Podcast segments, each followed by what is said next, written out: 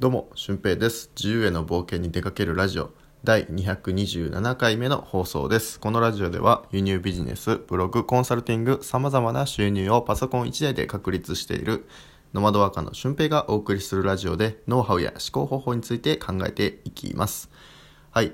えー、前回までは、まあ、恐れについてねお話ししたと思うんですけどその恐れをどういうふうにして克服していくかっていうのを今回はちょっとお話ししようかなと思います。えー、まあ恐れっていうものは、まあ、いろんな自分がそれに価値を置いているものそしてその恐れを克服したら未来が変わるぐらいの大きなね価値があるものに対して自分たちは恐れっていうのを、えー結構抱くようになってると思います。はい。えーまあ恐れの理由っていうのもねまた解説してるのでそちらを確認してもらいたいんですけども、えー大体のこう恐れを感じる理由っていうのは、まあ、それが、ね、もしそれが克服できたら、えーすごく大きなことが起こったりとか、まあ、自分にそのものに対して苦手意識があるものとかねでそれを克服するとあの苦手意識のあるものがなくなるということなのですごく人生が好転すると思います。はいで、えー今回その恐れを克服するための、えー小さなステップですね。3ステップぐらいあると思うんですけど、まあ、それについてお話し、えーしていきたいと思います、えまずこうあなたの生きているところ、うん、価値を置いているところってどこなのかっていうところなんですよね、うん、何をしたら自分がいい気分になれるか、えーどれをね選んだらより心地いいかなっていうことを選択していくこと。これがまあ自分が恐れを克服していくための第一歩だと思います。あ自分がこっち正しいと思ってるのになって思っててもあの社会の流れに流されたりとか、えー周りの意見に流されたりで自分にはこんな力がないと思って、えー違う方を選択してしまうっていうこともねたまにはあるかもしれません。まあいい例を出すと例えば僕はずっと小中高大とバスケットボールをしてきたんですけども、えーまあ小中高と県で優勝したりとかそういうふうな成績も残しながら、まあ、試合にも一応出られるっていうふうなね感じだったんですけども、まあ、その中で、えーまあどう選択していくのか。高校の選択とかね、えーこの高校に行きたいっていうのはもう本当にバスケットボールで僕決めたんですよね。バスケットボールのこのチームのこの雰囲気がいいからえ入りたいと思ってその高校に入学したわけですよね。で迷った高校の選択肢もいくつかあるんですけどやっぱりチームの雰囲気だとかそのチームの可能性だとかそういうふうなものを選んでいったわけですよ。で、まあ、そこでこう気になる点っていうのはやっぱりこう入学試験に通るか通らないかっていうところもありますよね。もちろんその勉学ができないと高校入試というのは通らないんですし、まあ、スポーツがずば抜けていれば通るかもしれないんですけど僕はそういうタイプじゃなかったので、えーちゃんと勉強でいかないといけない。ってなった時にまあ勉強ができるとできないとでは選択肢が大きく違うと思うんですよね。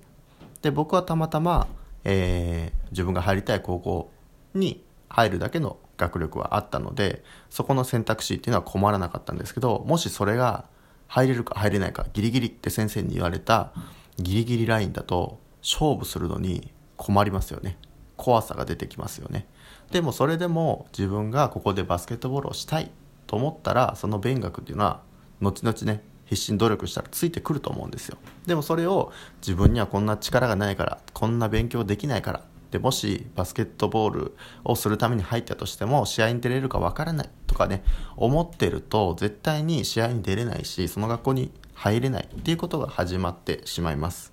はい。まあそれはまあ一つの例なんですけどこういうふうに自分が本当はこうだと思ってるのにうん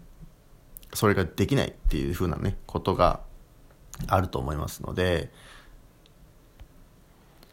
はいで、えーその気持ちをねちゃんと確認するためなかなか自分の気持ちって正直に確認できない時があると思うんですけどその中でもしっかりと自分の気持ちを確認する方法っていうのはね今回お話ししようと思います。その方法は感情日記なんですよね。いいことを感情として、えー日記に書いておく。感謝日記みたいな感じですね、うん、その感謝日記を毎日こう良かったなとこの人にこれしてもらってよかったなとか今日は天気が良くて気持ちよかったとかそういうふうな細かなところでもいいので書いておく。でそれを書き続けるとあこういう時に自分って心地よく感じるんだっていうのをね徐々に分かってくるはずなんですよね、うん、でもこの感情日記と反対のななんだ感謝日記の反対の言葉自分のこう怒りとか悩みとかそういうのばっかり書いてるノートもまあいいと思うんですけどそうじゃなくてやっぱ感謝日記で自分がこういうふうなことに感謝抱いてるとかいいと思ってることを自分で深掘っていくためにはこの感謝日記がね非常にいいのかなと思います。はい、で、えー、でですねまあ、その感謝日記をつけていくことと並行して自分が怖いもののリストを作っていってほしいんですよね。うん、自分が何に恐れを感じてるのかっていうのを綴る。で綴り切ったらそれを順番に実行していく。うん、なんか例えばまあそれって3日以内ぐらいにできる怖いことでいいと思うんですよ。例えばあのーどこか問い合わせするためにどっかに電話するとか、うん、そのことが怖くてできないとかだと、ね、もう電話番号を押したら聞けるじゃないですか、うん、市役所にこれを聞かないといけないでも聞かずにくことが怖いから残しているみたいな感じですよね。でもそれって電話すれば聞くことができますしあのインスタグラムを始めるのが怖い、うん、投稿を何か始めるのは怖い。でも一つ投稿を始めればサクサクサクサクとうまいことねいくっていうふうなことができると思います。はい。まあ、こういうふうに感謝日記をつけて怖いことリストを作ってその怖いことリストを一つ一つ、えー、クリアしていくことが本当に、まあ、自分の心地いい世界をね生きるために必要なことだと思いますので、えー、ぜひこれはね実践していってみてほしいかなと思います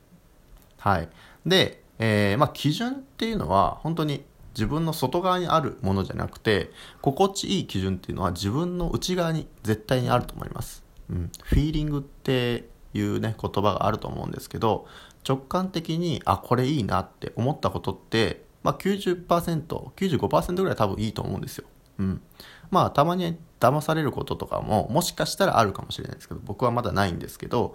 うん、その騙されないようにえー、気をつけながらですねやっぱり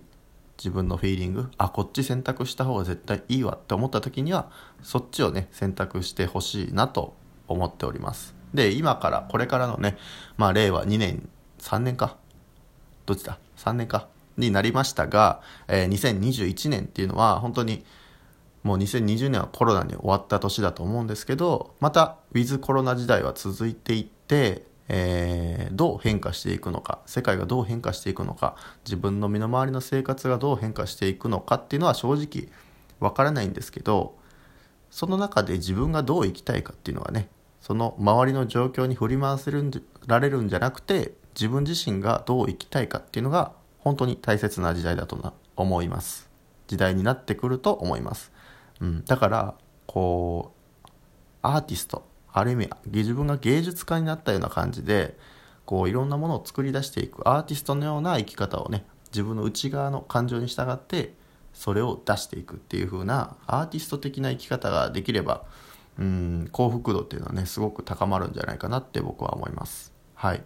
ということで今回は、まあ、恐れについてその克服方向方法について、えー、少しお話ししました。でこの内容っていうのは、えー、安藤美冬さんの「新しい世界へ」っていう本からね抜粋してきてるので、えー、僕も一番後ろにちょこっとだけ名前が載ってますので、えー、ぜひ気になった方は読んでみてください。はい。